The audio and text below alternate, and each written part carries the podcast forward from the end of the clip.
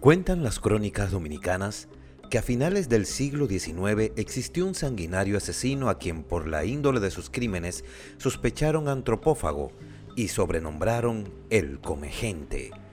Se describe este hombre como un negro que parece indio, el pelo como los demás negros, pero muy largo, de estatura menor que lo regular, bien proporcionado en todos sus miembros y tiene de particular los pies demasiados pequeños.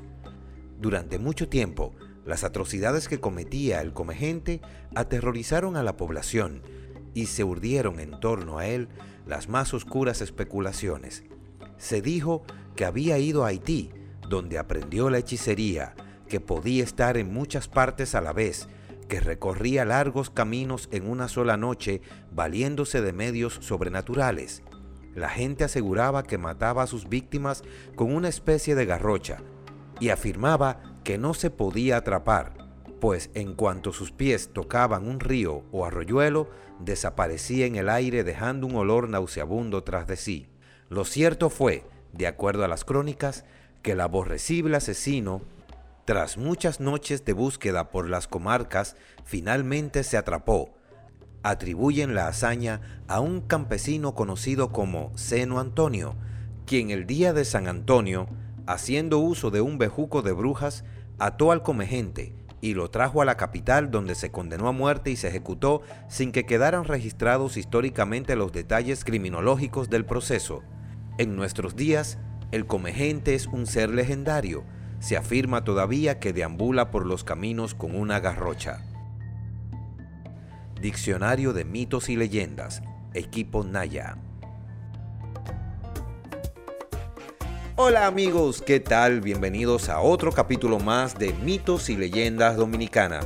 En este episodio, un personaje que a pesar de que causó mucho terror en su tiempo, no es muy conocido hoy en día. Presentamos El Comegente.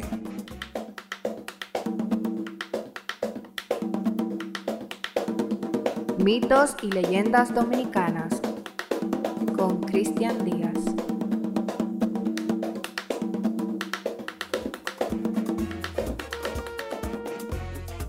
Es bueno aclarar de entrada que no nos referimos al comegente venezolano, el famoso Dorángel Vargas, un asesino en serie que causó mucho revuelo en Venezuela. Nuestro personaje se remonta al año 1790 y esta es su historia. El periódico Hoy, en un artículo del 2 de diciembre de 2010, relata la historia del comegente de la siguiente manera. La historia recogió los nombres de Lemba, Pedrejón, Diego de Ocampo y otros negros esclavos que se hicieron montaraces para esquivar los látigos, los grillos y las cadenas de los deshumanizados esclavizadores que comerciaban con el ébano vivo de las selvas africanas. Aquí queremos evocar a un peligroso alzado o cimarrón que se conoció en nuestro país o en nuestro territorio como el comegente, pero que también recibió el nombre de el negro incógnito, con respecto a este macabro y funesto personaje, el 22 de enero de 1895, Gregorio Luperón le escribió a Pedro Francisco Bonó una carta desde la isla de Saint Thomas, carta mediante la cual se solicitaba datos acerca de El Comegente para suministrárselos a Casimiro Nemesio de Moya, que se encontraba preparando unos apuntes históricos acerca de sucesos históricos acaecidos en nuestro país. La carta de Luperón fue contestada por Bonó y en su respuesta le explicaba que ese asunto se remontaba a más de un siglo de distancia. Y afirmaba que, en Santiago, en su niñez, él llegó a escuchar leyendas o consejas de el comegente, que las utilizaban los padres de familia para convertirlo o constituirlo en una especie de cuco, algo semejante a lo que hacían en Haití con un pavoroso fantasma que allá nombraban Lugarú. También expresaba Abonó que en un documento sacado de los archivos de las hermanas Villa, de él había leído algo referente al mencionado comegente. En su resumen de historia de Santo Domingo, Manuel Ulbardo Báez Gómez también hace referencia de El Negro Incógnito, diciendo que a principios del siglo XIX hubo en jurisdicción de La Vega un africano conocido como el comegente o el negro incógnito. Este antropófago, cuyas correrías se extendían hasta las jurisdicciones de Santiago, Moca, La Vega y San Francisco de Macorís, atacaba a las mujeres, los ancianos y los niños, pues era cobarde y le huía a los hombres fuertes. Capturado en el cercano Alto Común de La Vega, fue remitido a Santo Domingo bajo la custodia de un fuerte piquete al mando de un oficial llamado Regalado Núñez. La historia de ese monstruo fue escrita por el sacerdote Pablo Amezquita y después se publicó en los números 25, 26 y 27 de El Esfuerzo, periódico que editaba en La Vega un periodista apellidado Bovea. La espeluznante relación del cura a Mezquita fue reproducida en el periódico vegano El Observador el 25 de enero de 1942.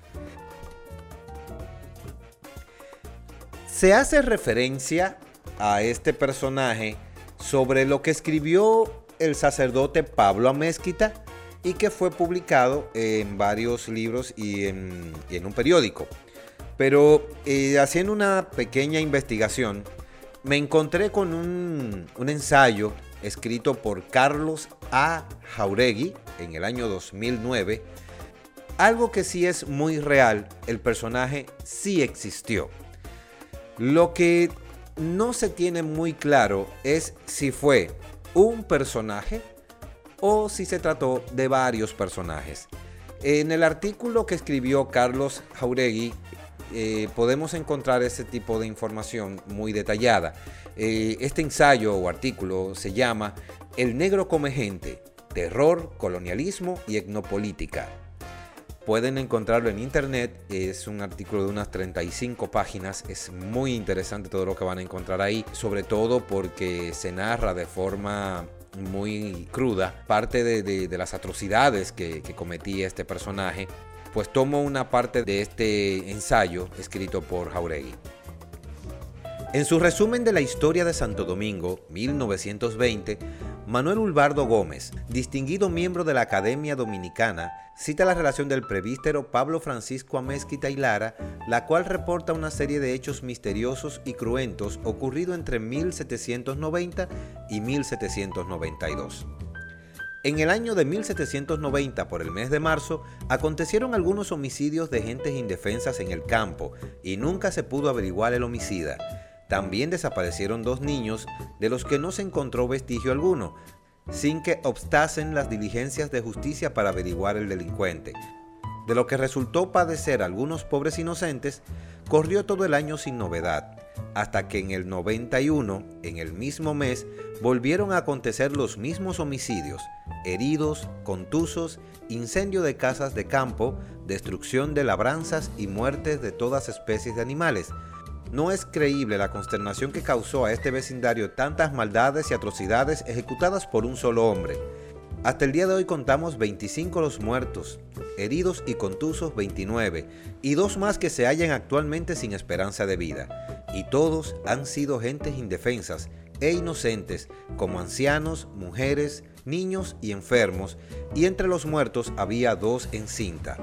Atur de ver tantas atrocidades sin otro interés que hacer mal. Los que han sido víctimas de su furia cuentan, está averiguado, que entre tanto agoniza la infeliz presa, está él bailando y carcajeándose, refiriéndose al, al comegente. El personaje en sí, como dije en principio, casi nadie sabe de él. Hay muy pocas historias y en leyendas.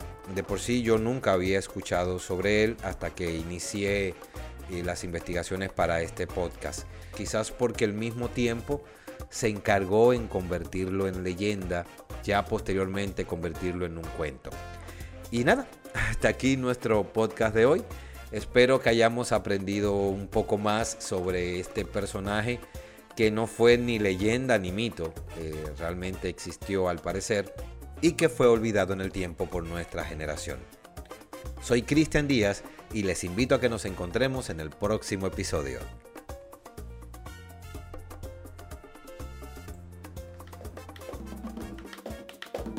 Soy Cristian Díaz y te invito a que nos escuchemos en el próximo podcast. Si tienes una historia o leyenda que te gustaría escuchar aquí, envíala a mitos y leyendas dominicanas y lo haremos parte de este programa. Hasta la próxima.